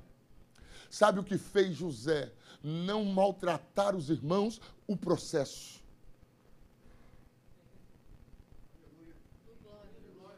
O processo não te deixa menor, te agiganta. O processo te amadurece. O processo te faz entender que era propósito de Deus. O processo faz entender que algumas pessoas precisavam agir como agiram para que você estivesse onde estava. O processo te ensina que ser vendido é bom. O processo te ensina que ser traído é bom. O processo te ensina que ser caluniado é bom. O processo te ensina que ser esquecido é bom. O processo te faz crescer. Você é fruto disso. Você é fruto desse processo, que é por isso que José não se vinga. Ah, se fosse eu.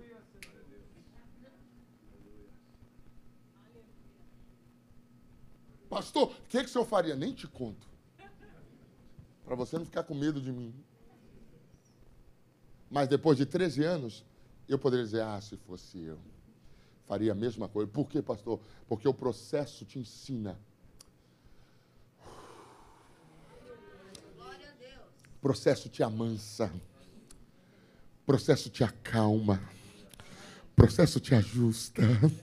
Processo te amado. Aleluia.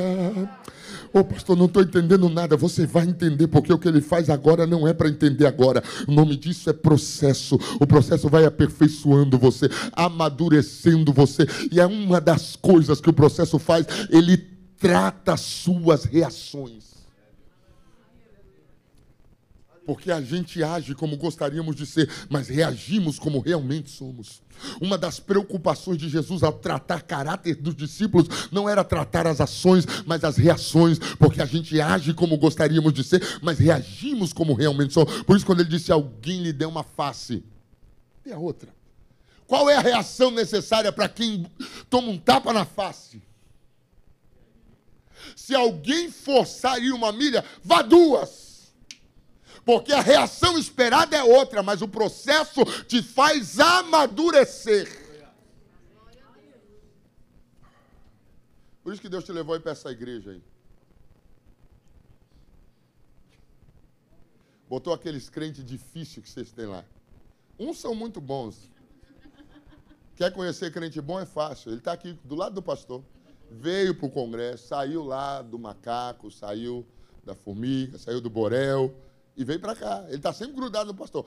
Quer conhecer o ruim? Pastor gasta tempo, força e energia mandando cartaz dizendo: tem culto hoje. E ele diz: tamo junto. Ele chega na hora do culto, ele tem uma desculpa. E quem é bom em dar desculpa não é bom em mais nada. Ele sempre vai ter uma desculpa.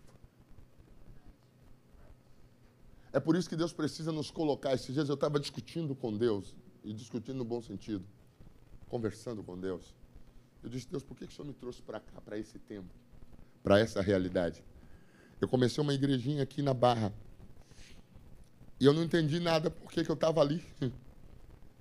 Porque antes de eu iniciar o projeto, um amigo, um grande pastor, chamou e disse, Rogério, eu estou com um campo vago. Nós temos 25 igrejas lá. E eu quero que você vá. E Deus falou comigo: não sai do lugar que você está.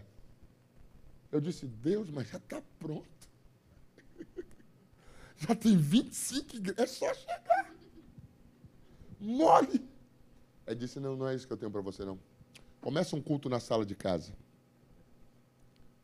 Com o vizinho da direita, chamado Edilson, que mudou para o mesmo condomínio que você. Começa um culto, chama ele para o culto. Falei, Edilson, Deus falou comigo para mim começar um culto. Tu mudou de bairro, Está sem igreja? Ele disse, estou sem. Vamos começar o culto? Ele disse, vamos. E toda vez que eu fazia culto, eu, Edilson, Suênia e Bianca, eu dizia, Deus, o campo está pronto.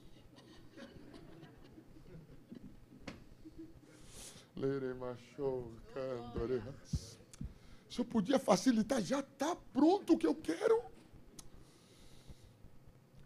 Aí depois de Bianca, Bianca conseguiu convencer uma adolescente aí no culto da casa. Irmão, isso é milagre. Aí passou a fazer culto eu, Edilson, Suênia, Bianca e Manu. Crescemos. Mas toda vez que era o dia do culto, eu dizia, Deus, está pronto.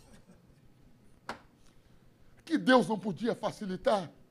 Mas para quem você vai ser, você não pode queimar as etapas, precisa passar o processo. Permita Deus ir moldando você igual um oleiro mexe com barro. Aleluia. Oh, eu estou pregando para você só coisa que eu estou vivendo. Eu estou dentro de um processo. E todo dia eu digo, Deus, está pronto. Se eu ligar, ainda rola. Só conversar. E Ele está me mantendo no lugar onde eu estou dizendo: passa o processo. Toda vez que eu faço um culto de ensino, que eu prego para 20, 30 pessoas ali dentro, eu digo: Deus, já preguei para 30 mil. O que, que eu estou fazendo aqui? E ele diz: vai suportando o processo. Porque todo grande projeto, ele nasce de processo. Eu já vi o contexto geral. Você está dentro do primeiro dia. Calma. Oh, aleluia. Por que, que Deus te submete a processo, pastor? Para aumentar a sua capacidade de paciência, para valorizar cada etapa do processo, para valorizar os momentos que você vive, para respeitar o terreno que ele te colocou, para entender que quem é dono da tua vida é ele, e ele te trouxe hoje para dizer: Eu não vou aliviar, vou te manter aí, mas calma, eu já olhei o contexto geral, eu já sei para onde a gente está indo. Sabe o que ele fez? Pegou na tua mão e diz: Vem comigo. Eu estou te levando. Hoje é o dia 1, um, mas amanhã já tem o dia 2. Calma, eu estou te levando. Depois do dia 2 já vem o dia 3. Calma, eu estou te levando. Você consegue segurar na mão de alguém? Eu não sei se você se deu conta, mas está sentado do teu lado aí alguém dentro de um processo. Isso, agarrou na mão dele, diz: Calma, Deus está conduzindo. Calma, Deus está. Você está dentro do processo, mas Ele está conduzindo. Você está dentro do processo, mas Ele está guiando. Você está dentro do processo, mas Ele está caminhando. Já chegou o dia 2. Já chegou o dia 2. Aleluia. Aleluia. Aleluia. Pastor Rogério, esse negócio de processo é legal. Pergunta que não cala é: como é que eu faço para suportar? Aprende com Deus. Deus deu uma aula sobre como suportar o processo, pastor Celso. A aula de Deus funcionava mais ou menos assim. Foi a manhã e a noite, o dia. Foi a manhã e a noite, o dia. Dia 1, um, Deus disse: haja luz. E houve.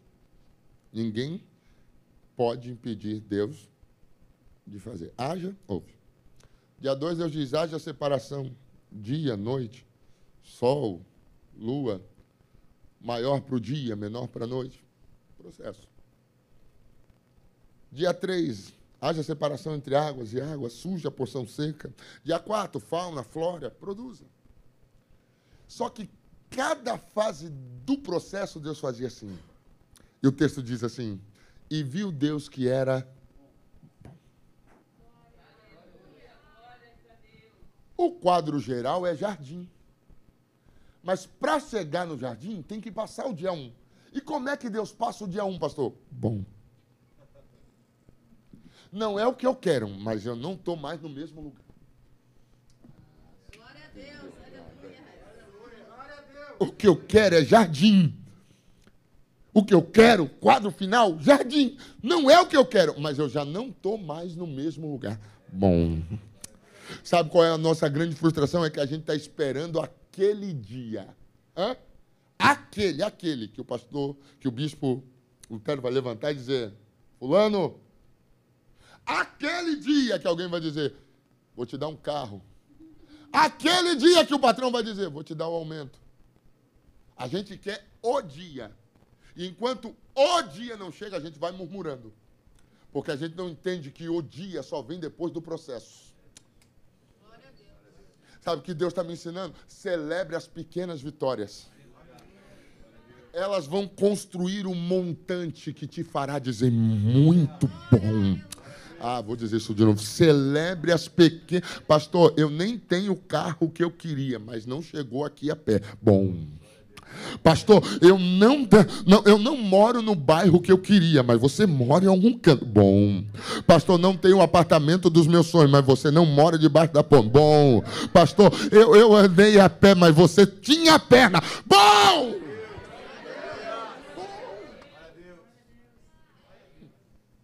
Comece a analisar o processo com outros olhos. É que a gente analisa o, processo com os olhos a quem? E a gente precisa analisar o processo com os olhos além. Já, já chegou em obra inacabada? Eu já cheguei em algumas. A minha casa demorou uma década para construir. Sangue de Jesus está Tá doido, demorou demais aquilo. E aí eu levava a Suênia, minha esposa, levava ela para a obra. E mulher tem um, um faro incrível. Sangue de Jesus tem poder. Quando eu ia sozinho, era prático, pastor Alexandre. Chegava lá, eu via o que faltava, trazia, está tudo resolvido. Aí eu entrava na quando você entra numa obra inacabada, o que, que você vê? Não tem nem teto ainda. Não bater a laje. Xiii, cimento bruto, nem colocar o piso. Não é assim que você entra em obra inacabada? E as portas chegam quando? A gente entra em obra inacabada procurando o que falta.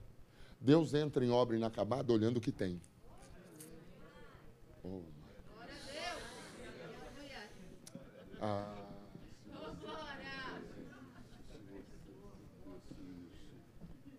Eu entro em obra inacabada dizendo, está faltando tanta coisa. Deus olha, Deus entra em obra inacabada e diz, olha como melhorou. Olha como mudou, olha como cresceu, olha como avançou, olha quantas igrejas saíram daqui, olha quantos obreiros foram. Ah, quando a gente chegou aqui não tinha nada e olha como mudou. Olha quantas almas foram batizadas aqui. Olha quantas pessoas receberam a Cristo. Quantos casamentos transformados. Quantos jovens saíram das drogas. Quantas mudanças. Ah, para de procurar o que falta e começa a dizer bom pelo que foi feito nessa fase do processo. Pastor, eu não podia ser melhorzinho? Podia. Mas é o que tem para hoje. E você precisa aprender a celebrar o que tem para hoje. Porque cada dia é um dia, cada fase é uma fase, cada momento é um momento. Você imaginou que seria quem era hoje, 15 anos depois? Faz uma introspectiva aí. Quem era você ou quem você é hoje? Não, não precisa ir longe, não. Quando Cristo te achou. Quando Cristo te achou. Quem era você? Vivia aqui, na escola de samba de Vila Isabel?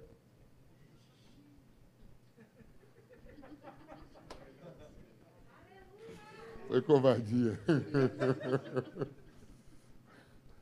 Foi covardia isso. Aí Jesus foi lá, pegou você, te arrastou para cá, te deu um banho de misericórdia e regeneração, te batizou no Espírito Santo, te deu dons te colocou no altar, te deu ministério, te deu família, te deu filhos, mudou tua história. Ah, olha quem era você, olha quem você é hoje. Bom, pastor, mas eu não sou quem eu queria ser ainda, mas está a caminho. Bom, pastor, não tenho o que eu queria ter, mas está a caminho. Bom, pastor, não. Ah, eu queria que você tivesse. Eu, eu vou te dar pelo menos um minuto só para você levantar a mão e começar a dizer glória a Deus pelo que já foi feito. Vai, um minutinho só para agradecer. Isso, isso, isso. Tira o foco do que está faltando. Pastor, podia estar tá melhor a estrutura, podia ser melhor o que a gente tem, podíamos estar num espaço maior, podíamos ter mais. Ah, não, eu sei o que falta, mas o que eu quero essa noite é glorificar a Deus pelo que temos. Olha o que ele fez, gratidão resume o meu coração essa noite. Olha quem éramos, olha quem somos, olha o que tínhamos. Oh, aleluia! A Ele a glória!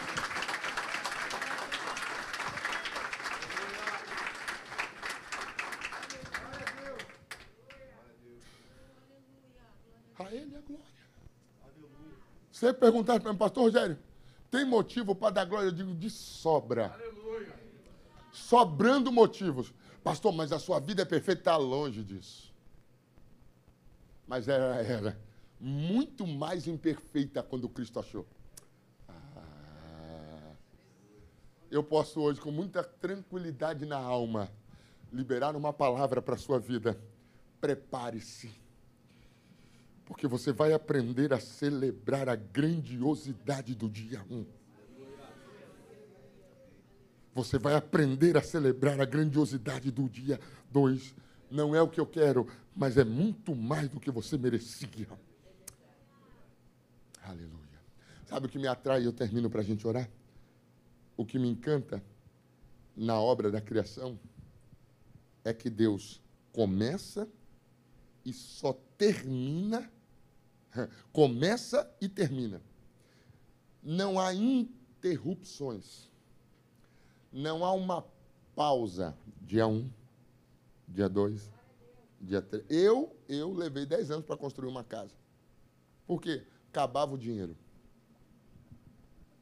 Toda hora. Aliás, só durava um dia.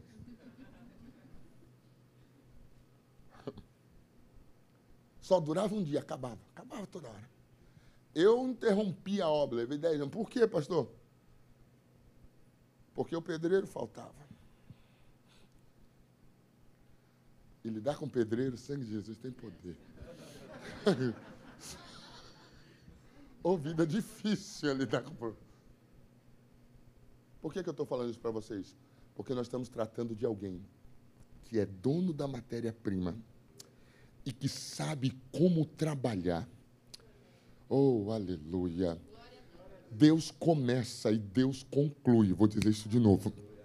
Deus começa e Deus conclui. Vou dizer de novo. Deus começa e Deus conclui. Vou dizer até. Deus começa e Deus conclui. O que é que Deus começou? Calma, Ele não está equivocado ao teu respeito. Começou para concluir. Deus não coloca a mão para ter interrupções, para depender da mão de obra de alguém. Deus coloca a mão para, aleluia, no começo até terminar. Oh, aleluia, se prepare. Aquele que começou a boa obra sobre a sua vida, ele não vai descansar.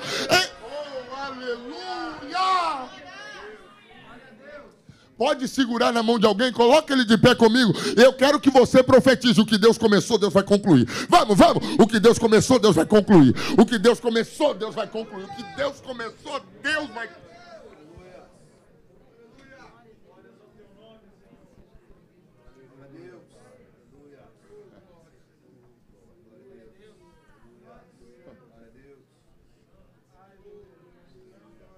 Deus não coloca a mão para parar no meio do caminho. Deus não coloca a mão para interromper o processo. Deus começa e Deus conclui. Gênesis 1, Deus começa e Deus conclui. Assim como na tua vida, começou para concluir. Deus não vai te deixar na berlina, não vai parar a obra. Oh, vou dizer isso de novo. Não vai parar a obra. Vou dizer de novo, não vai parar a obra. Vou dizer até, não vai parar a obra. Deus começa e Deus conclui. Deus começa e Deus conclui. Deus começa e Deus conclui. Quando vem o jardim, nunca vão imaginar que aquilo ali já foi sem forma, vazio, havia trevas e o Espírito pairava. Deus transformou um lugar em que ele pairava para um lugar em que ele habitava todo dia na viração do dia. Ele... oh, aleluia! Oh, aleluia! Oh, aleluia! Feche os teus olhos, por favor, feche. Deixa eu orar por você, deixa. Como é que você chegou aqui hoje? Em que dia você está? Pastor Barreto, eu estou só no primeiro dia. Eu não estou vendo nada. Oh, aleluia. Parece que nada vai sair disso aí que eu estou vendo. Nada vai sair disso aí que eu estou vivendo. Nada, nada, não tem nada aí.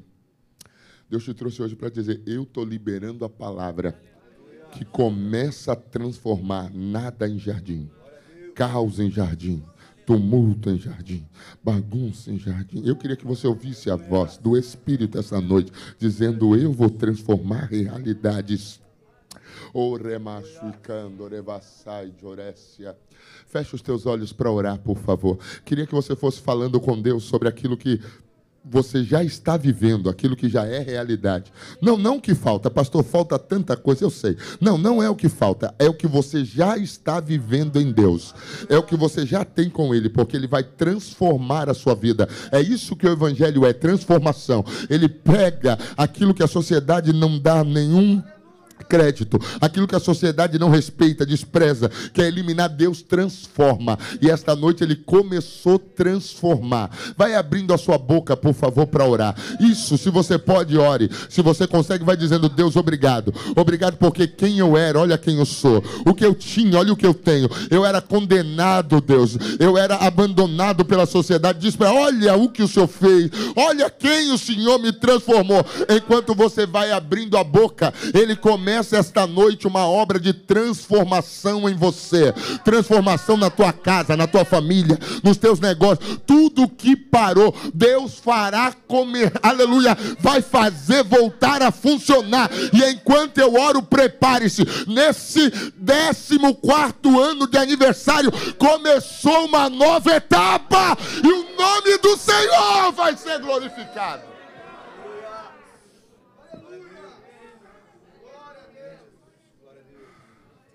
Se você está perto de alguém da tua família, dá um abraço nele, ore com ele um minuto, ore, Pai. Em nome de Jesus, eu abençoo os lares aqui esta noite, as famílias, os casais. Ó Pai querido, os filhos. Em nome de Jesus, eu decreto falida toda a obra do diabo contra os teus filhos. Eu ministro esta noite que um novo tempo está sendo liberado sobre a vida dos teus filhos. Ó Pai querido, envergonhados e confundidos serão todos que acharam que a obra parou, eles nem imaginavam que o meu Deus não entrega os pontos. Espírito Santo, começa a trabalhar na vida dos teus filhos. Vai arrancando aquilo que não é, ó Pai querido, para estar permeando a vida dos teus filhos e faça eles viverem acima da sua realidade para que o teu nome seja glorificado. Eu já estou vendo um novo dia surgindo. Ó Pai querido, eu já estou vendo um novo dia surgindo. Eu já estou vendo um novo dia surgindo. Eu já estou vendo um novo dia surgindo. Eu já estou vendo um novo dia surgindo.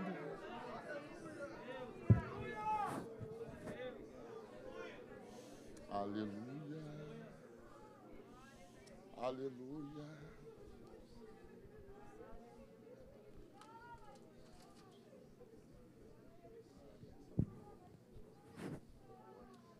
Aleluia. Lamashikandarabassai chorebassia lá. Labaroia seremachoracando remachiandas. Ao teu nome glória, ao teu nome glória, ao teu nome glória. Obrigado por esses 14 anos de processo que o Senhor nos permitiu viver. Glorifica o teu nome hoje. Glorifica o teu nome hoje. Glorifica o teu nome hoje.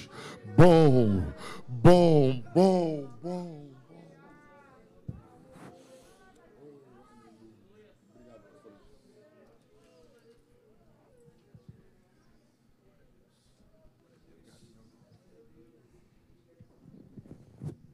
Aplauda muito forte ao Senhor Jesus. Mais forte, mais forte. Glória a Deus. Glórias a Deus. Podem se assentar, queridos. Amém. Que palavra. Amém. Que Deus continue a falar o seu coração, queridos, e que possamos permanecer nesse processo. Amém. Esse processo só acaba quando Deus nos chamar. Enquanto estivermos nesta terra, estamos num processo contínuo, contínuo. Então, que Deus possa forjá-lo durante todo esse processo, como tudo que foi ministrado hoje aqui. Pastor, o senhor falou de coisas assim muito específicas. Foi algo muito claro na minha vida e creio que na vida de muitos, muitos. Palavras que o senhor colocou aqui, eu comentei com a igreja. Então, é, como eu estou agraciado por Deus por esta noite, a forma como Deus falou, a forma como Deus nos conforta, a forma como, como, como o pastor falou, querido, somos imediatistas, queremos respostas para já e viver o processo. Ninguém quer um processo. O nome processo já soa mal, né, queridos? Processo lembra de justiça. Né? Então, já, já olha aquele, eh, de uma forma ruim, até no nosso meio, até na nossa sociedade, processo, salvo para os advogados, processo é bom, né? Senão não viveria disso mas é, processo sempre litígio. Processo lembra, lembra conflito e como, é, é, como esse conflito age dentro de nós. Viver um processo é muito complicado, mas, queridos, é a melhor forma de Deus plantar um jardim. É a melhor forma. E que jardim, né, pastor? E que jardim Deus planta? Que jardim Deus planta? Deus plantou um jardim na sua vida. Amém? Seu casamento, sua família. Cuide, preserve, preserve. Nesse jardim terão, terão tentações, terão projetos. Deus permitirá o seu livre-arbítrio. Deus não vai intervir. Eu, quando o pastor falava, eu lembro processo. Lembre-se, alguns meses atrás, pastor, preguei sobre processos, mas mais na Babilônia, os 70 anos, processos que Deus fez ali com o povo. E processo é muito difícil passar. Ninguém quer, mas é necessário. Que Deus continue a falar no teu coração, ampliar as suas estacas. Amém.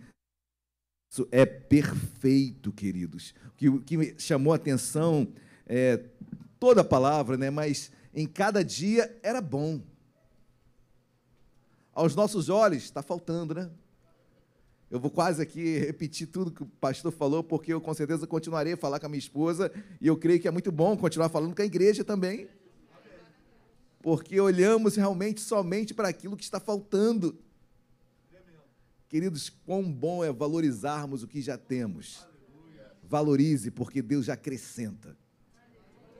Eu lembro de Zacarias capítulo 4, foi a primeira pregação que eu fiz em Vila Isabel, nesta igreja, no primeiro culto da igreja eu preguei sobre não desprezar os humildes começos. E quando desprezamos o começo que naturalmente é humilde, queridos, Deus não acrescentará na sua vida. Então, valorize o primeiro dia. O mais difícil, né, queridos? O primeiro dia. Eu me lembro, é, Filipenses capítulo 1, versículo 5, foi a palavra que, quando eu me formei na escola de líderes, na Nova Vida, então, o bispo, na época pastor, Lutero, ele me chamou para dar uma breve palavra na cerimônia de formatura. E eu falei exatamente Filipenses 1,5. Aquele que começou a boa obra em nós, há de aperfeiçoar até o dia de Cristo Jesus. Ele aperfeiçoa a obra dele, porque a obra é dele. Ninguém mete a mão no que o pedreiro está fazendo. Ninguém mete a mão. Se meter a mão, vai estragar. O oleiro sabe como faz. Não meta a mão. Passe pelo processo que no final você será abençoado. Amém, queridos? Eu queria continuar aqui, pastor. Eu queria continuar conversando, porque como Deus falou ao meu coração. Como Deus falou aos nossos corações. Que Deus abençoe a sua vida, querido, querida. Como fomos agraciados. Eu quero, quero louvar a Deus pela vida da Inês, da Rosane e da minha querida Mila, que eu não falei o nome delas. Perdão, amém? Vocês são muito queridas no nosso meio, nossa igreja, nossa família. São nossa, fazem parte da nossa família. Pastor Celso, eu sempre o chamo de Bible Man. Esse homem é uma Bíblia, pastor. É, é uma, é uma sequência de, de versículos. Um homem conhece a Bíblia assim de uma. Eu desfruto do conhecimento desse homem, como aprendemos com tantos aqui. E hoje fomos muito agraciados pela palavra que Deus colocou no seu coração, pastor. Amém? Glória a Deus. Queridos, temos alguns avisos, né? Nós temos, como é que vai ser? Nós temos isso, vocês vão receber um kit, né? Um kit, kit crente. Kit crente é um kit com bolo, com refrigerante e temos alguns docinhos ali para degustação. A palavra é essa, degustação. É outro, é outro, outro, né? Outro patamar. É degustação. Eu, sei que isso para o crente é uma palavra de afronta. Eu sei que eu estou afrontando agora a igreja com isso. Mas a palavra é essa, degustação. Tá bom, queridos? Mas sabe, eu quero louvar a Deus por cada ministério que hoje esteve aqui, o ministério de louvor. Eu tava, eu vim no, no último ensaio e como os irmãos se dedicam, enquanto você está realmente aqui recebendo, na verdade, cultuar e entregar, né, Deus, né, queridos? Ninguém vem aqui para receber, receber é uma consequência de quem entrega. Então você cultua, você entrega. E quando você entrega, naturalmente você recebe. E eu, ao, ao vir aqui durante os ensaios, durante o último ensaio, quanto zelo, quanta dedicação.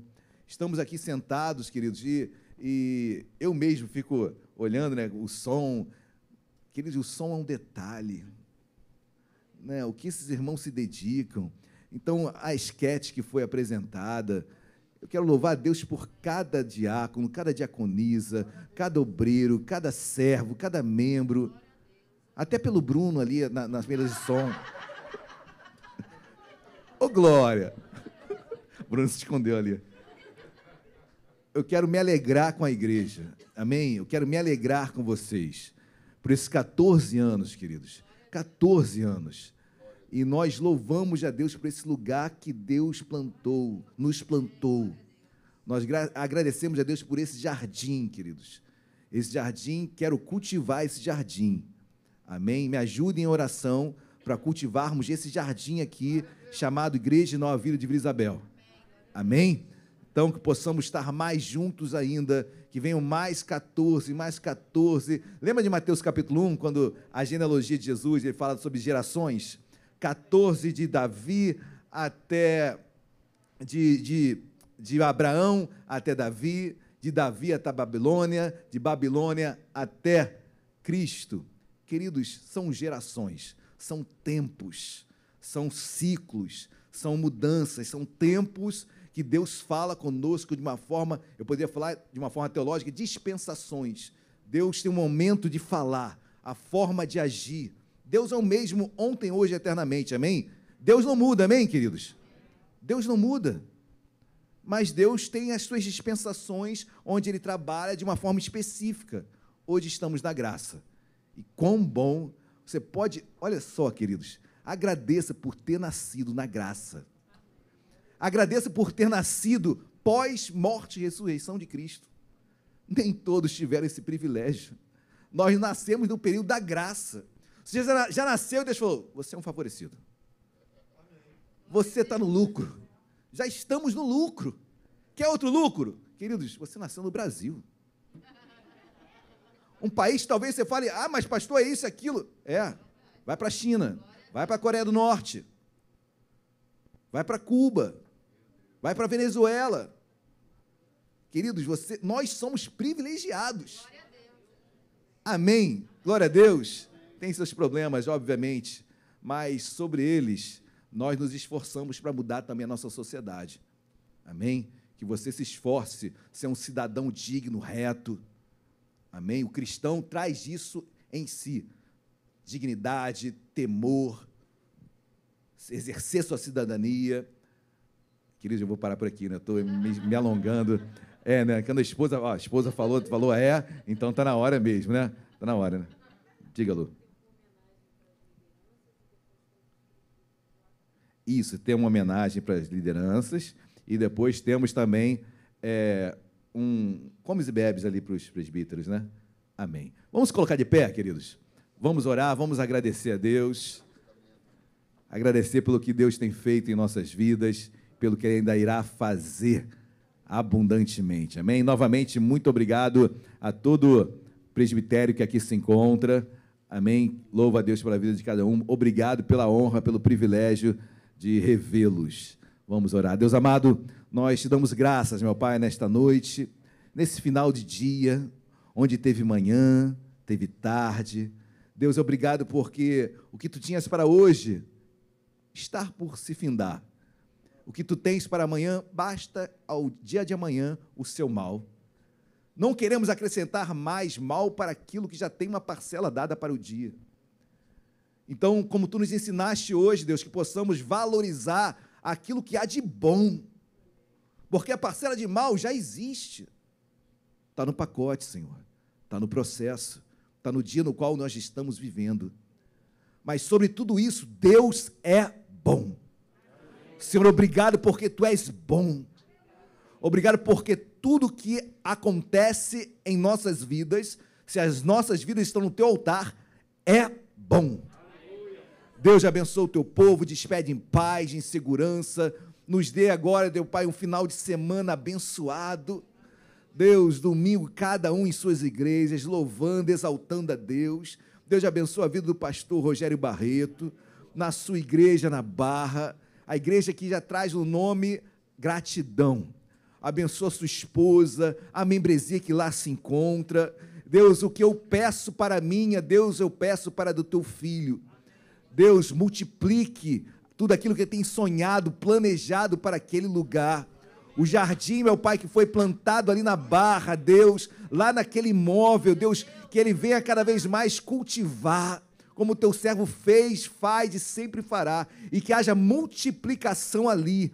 Nós profetizamos, sabedores, Deus, que a tua palavra já age, já aconteceu e obrigado, meu Pai, por sermos partícipes da, das alegrias que tu nos proporciona nesta terra também. Deus, obrigado por tudo e que o amor de Deus Pai, a graça e a paz nosso Senhor e Salvador Jesus Cristo e as doces consolações do Espírito Santo de Deus seja sobre as nossas vidas, hoje e para todo sempre. Toda igreja diga amém. Dê uma linda salva de palmas a Jesus. Amém. Queridos, Deus abençoe a vida de todo mundo. Amém. Glória a Deus.